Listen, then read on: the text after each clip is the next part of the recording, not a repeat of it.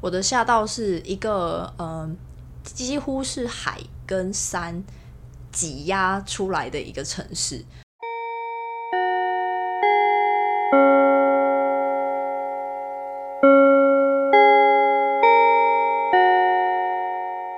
欢迎大家来到今天的节目中，我是合作社阿姨。基隆呢这几年让大家感觉到活力满满，一扫英语给人家的成就印象。我觉得有一个很重要的关键，就是啊，有很多移居跟返乡基隆的青年，在这座城市的很多角落呢，施展身手，带来很不一样的创造。那今天合作社就特别邀请到来自新冰山共创工作室的书豪和 Momo，要和大家聊聊这几年在基隆镇滨渔港周边如何进行创新创业创生的过程，和其中种种不为人知的辛酸苦辣甜。Hello，书豪 Momo，欢迎来到合作社。嗨，大家好，我是 Momo。跟大家自我介绍一下，我是新兵山的书豪，非常开心今天有机会来到合作社哦。然后刚刚其实才从正兵呃过来。各位观众朋友，大家好，我是新兵山的 Momo。嗯，其实我加入工作室是大概是在去年开始。那其实我在基隆这个城市已经生活六年了。前面的一到五年呢，其实我是在市府的都市发展处工作。书豪跟 Momo 其实有一段缘分，对不对？就是两个都不是基隆人嘛。对对，那怎么会一起在基隆这个地方？是怎么样的缘分？嗯，这个缘分说起来是我其实第一年在基隆工作的时候啊，我在办一个城市的竞图比赛，然后那个是实践大学的一个合作，那所以我是在那个活动里面碰到书豪的。不过我们那时候并不认识，我们是在一年以后又再相遇，然后才开始聊天。这么含蓄哦？那这一年中间发生什么事情？空白期啊，我不知道哎、他可能就是回去念他的书，然后我就做我的工作。然后后来一年后，我们又在一个就是讨论空间规划主题的一个工作坊又再见面。然后那时候他就开始想要认识基隆的一些团体啊，想要认识基隆的一些事情，然后我就会跟他分享。那个时候才开始比较熟悉。后来的见面，我们有在八六设计公寓听一个讲座，座。对啊，我好像这是在那里认识书豪的，哦是哦，在楼梯吧，还哪里？然后就有人说他叫林书豪，然后那个那时候林书豪很红啊，二零一六、二零一七的时候，不是林书豪很红吗？对啊，没林森的题，没错，我其实也是因为这个名字注意到这个人。他那个时候只是当时活动展场的攻读生，那我就是为了 想要看这个人到底长什么样子，我才特别留意。然后，所以那个时候就有哎、放在心上，想说哦，这个人是这样，这样是怎样？就是对，瘦瘦高高，戴眼镜。你是说书豪的形象吗？你这样子，我们的听众朋友 好像有误导的嫌疑。现 在大家会形容书豪是瘦瘦高高戴眼镜吗？戴眼镜有啦，就是嗯，好瘦瘦高高没有。不过后来我其实也是因为他开始对呃建筑啊或者是社区的事情有更深的了解，所以在这一块我们嗯就是聊的蛮多的。然后不过后来书豪就到基隆工作了，然后所以我们两个就一起在这个城市开始生活。对，然后其实我那时候二零一六年，嗯、也到濑户内国际艺术季去实习，也到横滨的黄金町，也去了解一下街区在透过艺术跟嗯策展上怎么去带动一个地方发展。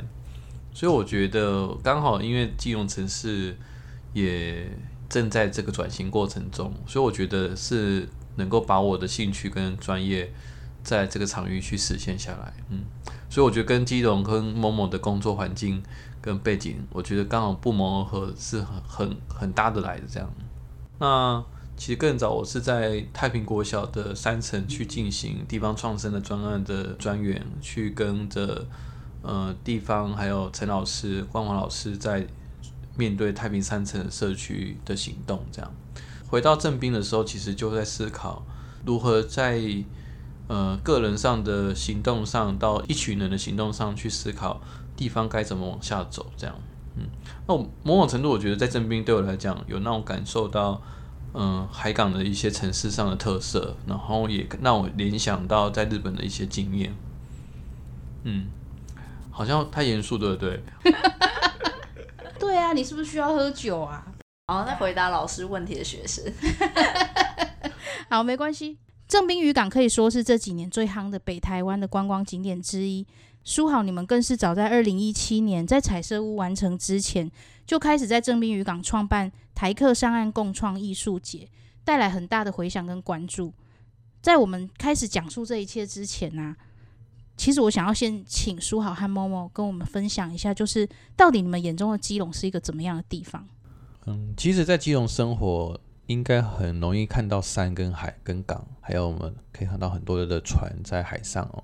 所以，其实对基隆的印象来讲，就是一座很鲜明的海港城市。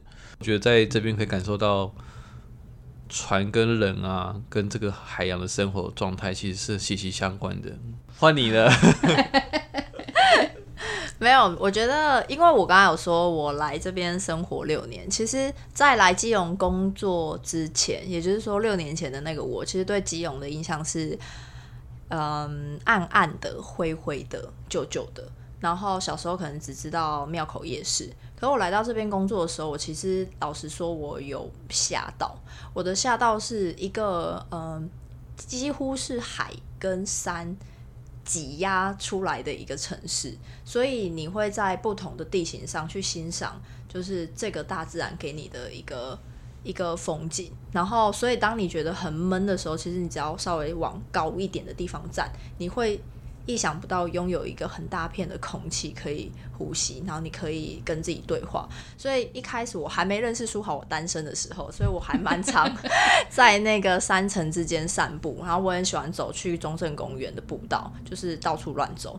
然后很喜欢在每一个山间小径往海港看的时候，那些就是在缝隙中看到的海景。其实那对我来说是一个很新鲜的经验，因为我是基新竹人，然后要看到海，我必须骑摩托车大概四十分钟，然后我才可以看到海，然后也没有那么大山大景可以看，所以我非常嗯喜欢就是基隆这个城市给我的这种嗯、呃新鲜感吧，当然，我也有不太舒服的地方，就是天气是让我适应很久，就是很常下雨。因为还有很容易发霉，很多东西很多，发霉的东西真的太多了。有时候冬天一过完，快进入春天的时候，你如果拿皮鞋、皮带出来，真的是吓到快。毛哎、长满毛。对对对，对，所以我跟 我来基隆工作啊，第一年我的第一份薪水就是去买除湿机。没有，我跟你讲，我跟你讲，基隆最适合种香菇了。如果真的在基隆有个地方能够种香菇，跟你讲，基隆的香菇绝对长得非常漂亮。你会吃吗？会啊，我会吃啊。哎、这是很好很好的一个地理条件哎。哎、那刚刚猫猫讲到说，单身的时候会到山上去看海嘛？。对，那没有单身的时候都看什么？就是没有单身的时候，有人就一直往正滨渔港走，然后我就得要一起走在那个渔港的旁边，就是比较尝试看到渔港的风景。我在那边当巡守队，呃，巡守员哎。巡守员把鱼捡回海里去没。有，我看看船安不安全啊，人安不安全啊，鱼有没有好好活着啊？他好了，他真的很喜欢正滨渔港。真的，那你看台湾其实四面环海，然后这么多的港，那为什么偏偏是正滨？它跟世界好了，或是跟台湾其他哪里的港不一样？其实都差不多，可是我觉得至少在这边云港，在基隆的话，其实是离城市很近，然后很快可以亲海。为什么是正滨渔港？其实老实说，我们认识之后，他跑去濑户内艺术季就是实习，因为他非常好奇那边的一些计划啊，跟社区的人啊之间，还有艺术的关系。他很常拍给我的就是夕阳落在海面的那个画面，他会跟我分享他在那边看到的的自然的风貌，然后这里那边的风土人人文。那回到这回到基隆之后呢，有一次我们约会，就去那个正碧渔港那个默默吃，就是那早午餐店，很好吃。你要讲那么细哦、没有，对，是真的蛮好吃的。就是默默现在还有在卖哦、嗯，就是默默吃那一天吃完之后啊，我们就在渔港散步，然后他就看着那个海面，就说这里真的很美。然后他让让他想到以前在濑户内思考的一些事情，所以他想要尝试做一些事情。那个时刻其实就是后来为什么会触发泰克上岸一起一系列行动的转类点。对我们两个其实都呃在那个宁静的渔港散步的时候，都都会被这边的东西给吸引。那至于是什么，其实我们很难讲得清楚。就很美啊。可是以前还蛮安静的，现在人潮采书也让很多人来这边打卡，所以有时候会觉得蛮有意思。就是其实，在地方上行动的时候，其实本来就是让大家认识这个地方。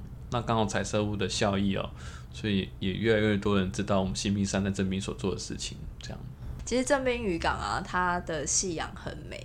然后，所以每一次我们大概工作到五点半、六点的时候，大概现在的话应该是六点、六点十分左右，太阳会开始下山，我们都会一起去窗外看夕阳落下。太浪漫了吧？呃，那个时候我们几乎整整个工作室人都会看，就是很不自觉的，就是外面的颜色的变化吸引。然后后来把实习生跟换宿生都。艺术家都会变成跟着我们追夕阳的那种时光，都会放进去去带我们去看这些地方上的日落，这样。对，刚刚那个阿姨有问到说，为什么是正滨渔港，就很难很难说它是是不是世界上还有其他类似的？我觉得有，可是刚好我们在这个城市生活，然后约会，然后又遇到了这里，然后又想到我们各自可能嗯专业上想要。嗯，实现的部分，那大家又就交集在这片海、这片渔港边，所以我觉得不，好像不是我们选择他，是他选择我们。嗯，我说真好。对啊，很浪漫哎。已经是从浪漫开始的啊。对啊，等于是说你们投注了很多感情，然后他也回馈了给你们很美的景色，就这样子交错在一起。嗯嗯，所以就在正滨这个地方待下来。对，那说是这样子，就是除了美之外，你们来到地方，其实有一些想要做的事情。那是不是有什么觉得很受不了、想要改变的部分？其实是有的，其实是有的港口吧，港口的发展啊。其实我一开始在基隆镇滨渔港，呃，选择上当然有一些感性，当然也有一些理性。像我们七自己青年创业在那个地方，早期我们本身不是渔业二代。嗯，也不是三代，可是对我们来讲，其实我们用了很多创新跟创意的方法，而开始那个地方哦。所以其实我最受不了，应该还是很希望那个港口有一个更长期的规划。也就是说，港口发展除了在地的参与跟在地的努力之外，其实很需要很多角色投入。是我觉得是试着去让更多人去理解、思考这个可能的未来，这个比较重要一点。呃，我大概解释一下书豪讲的事情。其实 翻译机的概念，其实因为我毕竟我们两个每天就是那个朝夕相处，就是其实我们比较常聊的是我们在这边生活，然后会很很好奇海洋的一切。以前我们是被管制的，不会去想说海域的使用。可是我们在新兵山。呃，工作工作的时候，其实很常会在思考体验这件事。对地方有所体验、有所感知的时候，其实会进一步对这个地方有所认同。所以我开始也跟朋友们一起去，呃，大量的用我的身体去体验这个和平岛啊、海域啊、海上游船、夜钓、爬山，就是各种，就是开始我变得被。我被粘上这块土地，所以舒华他刚刚讲的这个港口未来的发展是，我们都在这边生活，可是水上的事情离我们好远。我们有没有什么样子的管道可以跟他们一起讨论聊天？我们很喜欢渔渔船的大哥，但他们也对于渔业的发展就是有一些嗯一也有一些意见，然后也有一些悲观的看法。可是我们统统都。在这个时代里面生活，那怎么样跟就是在不同发展背景状况下一起成长的族群啊，或者是人们，然后可以一起讨论未来，因为我们已经在这边生活了。所以这是你们觉得就是未来想要再去投入更多，然后让它有一些改变的部分，是吗？就是我觉得我对那个地方的焦虑是。我可以感觉得到大家蠢蠢欲动，不，我觉得很多创业的年轻人来，我觉得很棒，就是好像有各种不同的创业者在这边一起生活。但还有另外一个是，像古迹修好了，然后一些比如说遗址也在开挖、在整修，也听到好多人想要进来一起怎么样，可是就开始假日开始塞车。就是这一片地方怎么被快速观光化的时候，它会不会带来一些负面的影响？或者是其实一定会有负面影响，但没关系，但是是可以被讨论的。大家可以开成就是讨论说，哎，那我们彼此应该怎么处理，或是回收集一些意见给市政府，这样等等的。就是面对地方的这些议题，其实很希望说有一个机会，可以大家一起来讨论关于这个地方的方向是什么。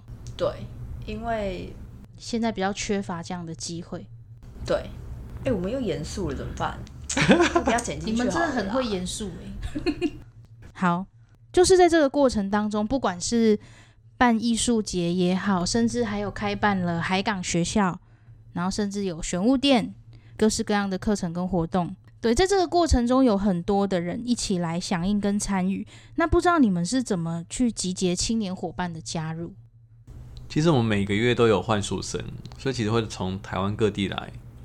那这些幻术生其实都是，嗯，短暂待在正滨生活，那也开始会去理解基隆的这座城市的特色。所以其实我觉得青年朋友从幻术、从实习，或者包含因为我们办一些活动、走读啊、工作坊啊、艺术节、招募志工，其实他们就纷纷就会留下来。留下来的过程中，就会去理解他的角色可以做什么，那可能会变成我们团队的一部一部分。也可能变成未来可以流进来进行地方的创业，这都是好的方式去让周边青年一起加入这样。然后我印象最深刻的应该是，我觉得当不顾一切的时候，会有更多人不顾一切。怎么说不顾一切？就是我印象很深刻是那个那时候办台客上岸，就大家也没有工作室，就是可能几个人有一些想法，然后就想要募资。然后就真的上募资平台了，然后活动真的办了，就发现需要大量的呃志工朋友来协助。那时候一号召，就马上可能有六七十个年轻朋友，呃，希望能够回来认识这里。其实我当时我看到那个名单的时候，我就会觉得说，哇，原来其实呃很多人都跟我们一样。呃，会为了想要认识地方，然后为了想要认识文化，然后希望能够尽一份自己的力量。那当然，后来我们后面的伙伴也是大概是那群志工朋友，呃，建呃彼此建立感情之后，逐渐发展出更深的一些合作关系。听起来很棒。里面有没有一些伙伴是从那时候到现在还持续在新兵山工作室？红炉啊，有红炉。红炉的角色是怎么样？就是他一开始就是参加活动的角色啊，客人啊，客人，客人，客人，而且听说还是一个屏东人，跟阿姨是同乡，哇，又是屏东人，从南到北，不顾一切，就是不顾一切，哭很久，是不顾一切，他对不顾一切，他很可爱，他其实跟书豪一样疯，哪有？没有，他就说他自己骑摩托车来基隆。他在文化大学，就是在阳明山上课，然后就从呃阳明山一路骑车骑到基隆，经过基隆这个城市之后，他就爱上这里了。然后突然哦，对，然后他就是因为很想要了解这里，然后看到有一个团体好像在办活动，然后他就过去了，来参加我们活动之后，就从客人变自工，然后就变现在我们很非常非常重要的核心伙伴。哦，好，那。这个新冰山共创工作室啊，算是书好了第一个创业吗？嗯，不敢说是第一个，可是又是第一个比较正式的营运一个公司的状态怎么说不是？因为以前就会搞东搞西，然后东做西做。那一开始其实也没有一定要创业那时候，然后就现在真的有去设立公司行号，然后开始真的要经营一家公司。所以，你问我说是第一次创业，其实我觉得是一半一半。那我觉得前面有些经验，其实都让这次在真的在面对这个公司的时候，其实是要战战兢兢的去面对各个层面，包含财务啊、经营啊，还有很多的事物啊，这样。嗯，就是说，为什么会说一半一半？是因为呃，我我了解他之前，呃，他其实不是大学，不是念艺术相关的，他是念大气，就他说他会看看云，看台风啊，看台风，快扯远了。就是他那时候就很喜欢艺术，所以他那时候有呃以一个创作者的身份做一个呃跟朋友吧一起做一个工作室。那所以其实，在那个大学到呃呃研究所的历练，他其实自己一直以不断以创作者的身份在思考说怎么样去做一些社区或者是民众参与性的艺术行动。可是可是那个比较是他个人。所以到创业的话，真的是一个组织形态的话，新兵山算是第一个。某某补充的非常完整诶，感谢你，因为也算是青年创业嘛，对不对？三十几岁，然后成立了第一个自己的公司工作室。那这个阶段呢，过程当中有没有遇到什么样的困境？是之前没有想过的？其实，在正兵并没有要创业，其实，在在正兵一开始只是想要做一个行动啊。哦，那个行动做一做，其实就开始要面对要留下来，留下来就要面对生存，嗯，啊，就面对要有事业体，所以那是一步一步的。所以其实新兵三，嗯，万万没想到会变成要创业这样。那我觉得中间的过程又要遇到的困难其实蛮多的，包含说，呃，有没有业务啊，然后有没有能力啊，还包含有没有。发展自己经济规模的事业，来完成一个商业模式的雏形。这个过程中，就是常常会东撞东撞撞，西撞撞这样。嗯，那当然中间最困难，我觉得还是要去思考一个地方转型跟我们想做事情怎么样有办法获利了。获利是指说不是完全大赚钱这种获利，而是说一边在做这个社会性工程。同时又要去面对自己的事业体，这是一个非常辛苦的事。这样，其实我可以理解书豪讲的那个社会理想的工程要做，但你一方面你又要去很现实的问题嘛，你要养活自己，所以才下定决心说好创业，认真的来赚个钱这样子。但是同时又要在做那些你想要做的事情，真的是只有蜡烛两头烧，没错，可以形容。真的，蜡烛两头烧。那那是什么东西支持你？信念啊，到现在就要相信啊。当然，你可以选择放弃啊，那是自己决定的。除非真的就是没有力气，或者说大家也没有力气的话，那就真的很难。那因为毕竟那是一个大众跟自我的关系啊，还有你自己跟这地方的关系，所以相信，相信的时间。够久做的事情就越长，这样。说到信念呢，其实，呃，其实我还蛮佩服苏浩的，以一个我不是他女朋友或是未来的老婆状态，就是 自己爆两个料这样。对啊，我干嘛讲这个？啊 就是 应该说。他有我会有受挫折的时候啦，受挫折的时候，大家都会忍不住讲一些沮丧话，他也会有。但是那个信念，我觉得我佩服他的是，他是呃，是从心里的深处就是支持，他也爱这件事情，他爱艺术，他爱艺术跟人的关系，他那个关系建构出来之后，后面形成那一股动力，其实是。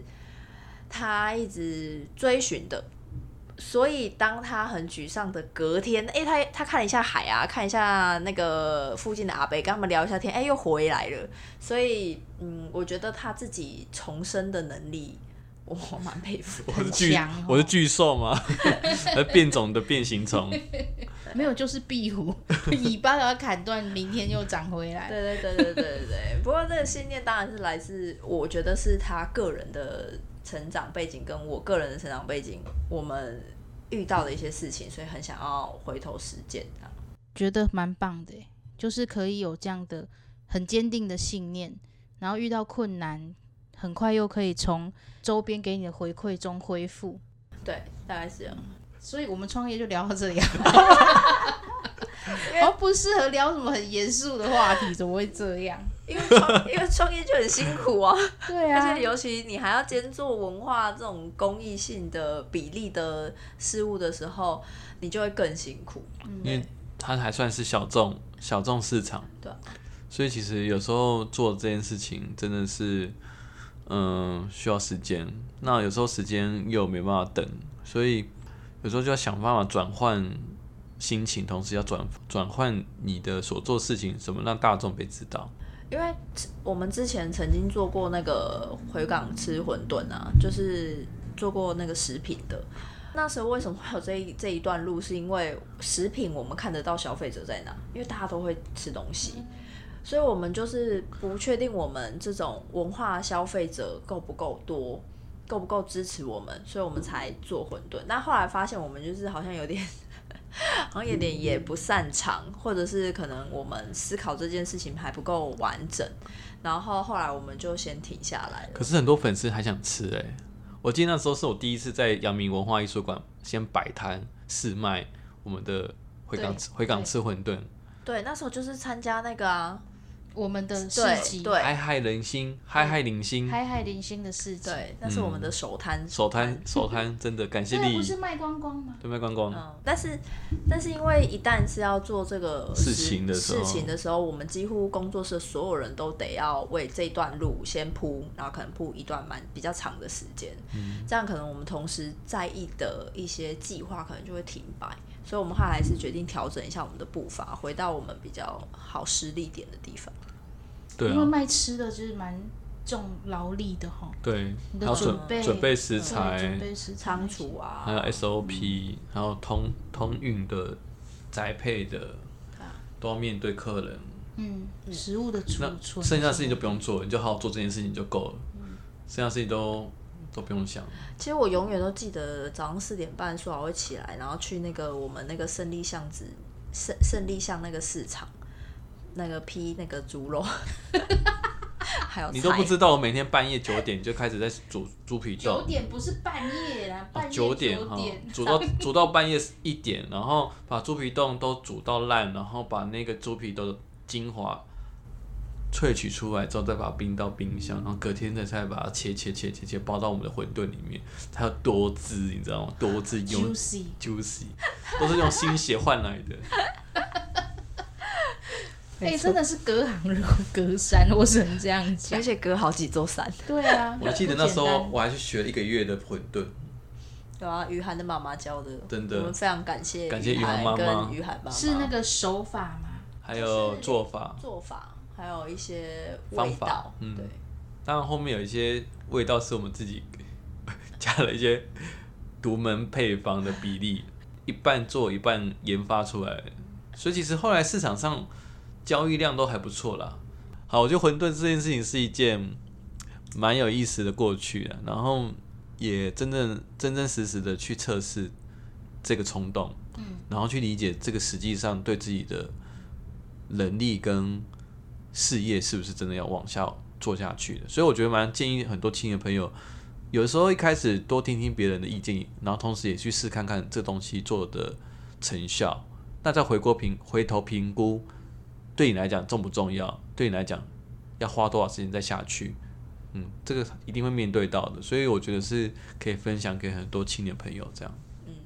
嗯，其实我蛮佩服书豪还有伙伴大家一起在做这些东西，除了是每年都有推陈出新的不同的计划之外，像海港学校嘛，有各种不同的课程，然后开发出在地的导览的游程路线，甚至于还开发很多款跟在地产业结合的商品，像是渔网灯啊。那今年是更扩大了去结合街区商家，还有民宅空间，开启了永昼海滨美术馆，然后现在就是正在进行当中，是不是可以跟我们分享一下现在进行的这个展览？这个展览其实从七月二十四号开始，呃，一直到十一月二十八号，将近有四个月的时间，在正滨彩色屋周边一带，刚好受到疫情影响哦，所以其实我们都蛮犹豫这个活动到底该怎么执行。不过还好，现在蛮欢迎大家有机会的话，在疫情比较缓和的时候，可以透过线上预约来到我们正滨，会有历一到历九的展区，嗯。那这些展览其实都是在前期邀请很多青年创作朋友来渔港驻村的创作，去累积地方上的一些故事，包含呃五味之人啊，像我们海女海料、造船五金跟渔网的师傅跟插画家合作的作品，也包含跟社区妈妈们进行花田实验所的这样一个概念，在一个闲置空间进行一个花田的实验。对，这都是我们在地方上在进行的相关创作跟地方连接的部分，也欢迎大家来到现场走一走、看一看，嗯，相信会有不同的体会。嗯，那因为呃团队啊，像是查德啊、红鲁啊，大家想出来是说怎么样呃大家一起走，不是我们团队办完之后就结束，所以这次就是邀请一些街上的商家，要不要？一起合作，然后他们变成展场的一部分。他们只要日常的营运也可以，就是作为展览的开放这样，所以会大大的就是降低我们人力管理上的问题。对，所以所以同时在受到疫情这一波，店家如果不能内用，所以其实就是也没有办法看展。对，那还好，现在疫情比较缓和，所以欢迎大家之后可以来看。那如果要看完全部的展的话，就是我们的民宅空间，因为是呃呃，等于是闲置空间的再打开，所以只有假日有开放。那欢迎大家礼拜六、礼拜天来，是可以看到全部的展览空间。好。谢谢书豪跟某某分享这个计划真的非常棒，尤其是刚某某说它可以降低你说人力的管理成本，但是又将这些喜欢艺术的游客或朋友可以带入到商家的营业空间，也许又促进了在地的一些消费，算是一个很加成的一个计划。互相啊，其实我们都在想想象一个互惠的过程，尽量不是单一的走线去为某些。事情而做，这样。嗯，因为其实，嗯，大家也知道，就是在正滨彩色屋那边，这些店家其实都都蛮有实力的啦。然后他们自己的店其实也都蛮热门的。所以其实我们在合作这一合作这个展览的时候，我们也是有遇到一些呃要大量调整的部分。对，所以我们还很很谢谢，就是店家愿意合作也支持。因为消费者跟参观者之间的界面其实是要很细腻的处理。那个人呢，除了推荐这个永州海滨美术馆，其实他们这一次还有推出一个《亿汪之滨》的实境解谜游戏。哈，阿姨，我就是那个抢先第一波去体验的客人，我觉得非常的棒。透过这个手机网页去走访正滨，里面会有非常多有趣的故事。带领你认识这个地方，然后带领你去，呃，看到你可能会忽略的角落，带给你一趟非常完整的游程，所以也很推荐大家透过这个游戏来认识百年的渔港场域。好，那最后的最后呢，就是要秉持我们合作社吃的精神，好不好？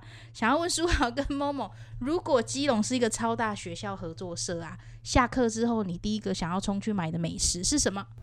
咸粥。哪来咸粥啊？我觉得，我觉得我们工作室楼下的那个咸粥非常好吃，尤其他小吃的炸鱼，真的是，我觉得吃到真的是惊为天人。到底是咸粥还是炸鱼，还是两个要一起吃？两个要一起吃，要一起搭，就是你会觉得哇，那个元气忙回来。那个咸粥已经四十几年，你知道吗？那早期在渔船旁边工作这些阿伯们，都是吃这个当早餐。嗯嗯，咸粥里面有料吗？有啊，小鱼干，然后有高丽菜，然后有很多的嗯配料吧。我我没有记那么清楚，都负责吃而已。它还有很多小，它还有这很多那个小吃可以点啦。对，小菜、鸡卷啊，还有红糟肉啊，嗯，甜不辣啊，炸豆腐，嗯，还有炸鱼，鲨鱼盐，没有鲨鱼盐，有。哦，有，好好好，好换我讲，换我讲。其实我们在基隆正滨有很多河豚，那其实我都会推荐大家，如果来基隆，当然我会觉得，如果来到正滨渔港，可以吃看看河豚料理。那其实正滨就有三杯河豚、河豚米粉汤、河豚鱼皮，还有河豚干。大家有机会来到正滨，可以 Google 一下河豚料理。我觉得蛮好吃的。对，我昨天才吃到河豚三杯，好厉害！为什么？为什么你们这么常吃河豚？河豚很贵吗？不会啊，不会是因为我们，因为我们旁边有和平岛海产街，因为动不动就有很多朋友来，然后我们就都想吃海会产对，就想吃海产，我们就会去海产街点。那每一摊都有自己的独门料理河豚的方法，所以就是多吃几间不同的店，就可以吃到很多不同料理河豚的那个菜。酷哦，好哦。那非常谢谢书豪跟默默今天来到我们的节目，那我们的节目就到这边结束喽。谢谢阿姨，谢谢阿姨，谢谢默默书豪，拜拜。拜拜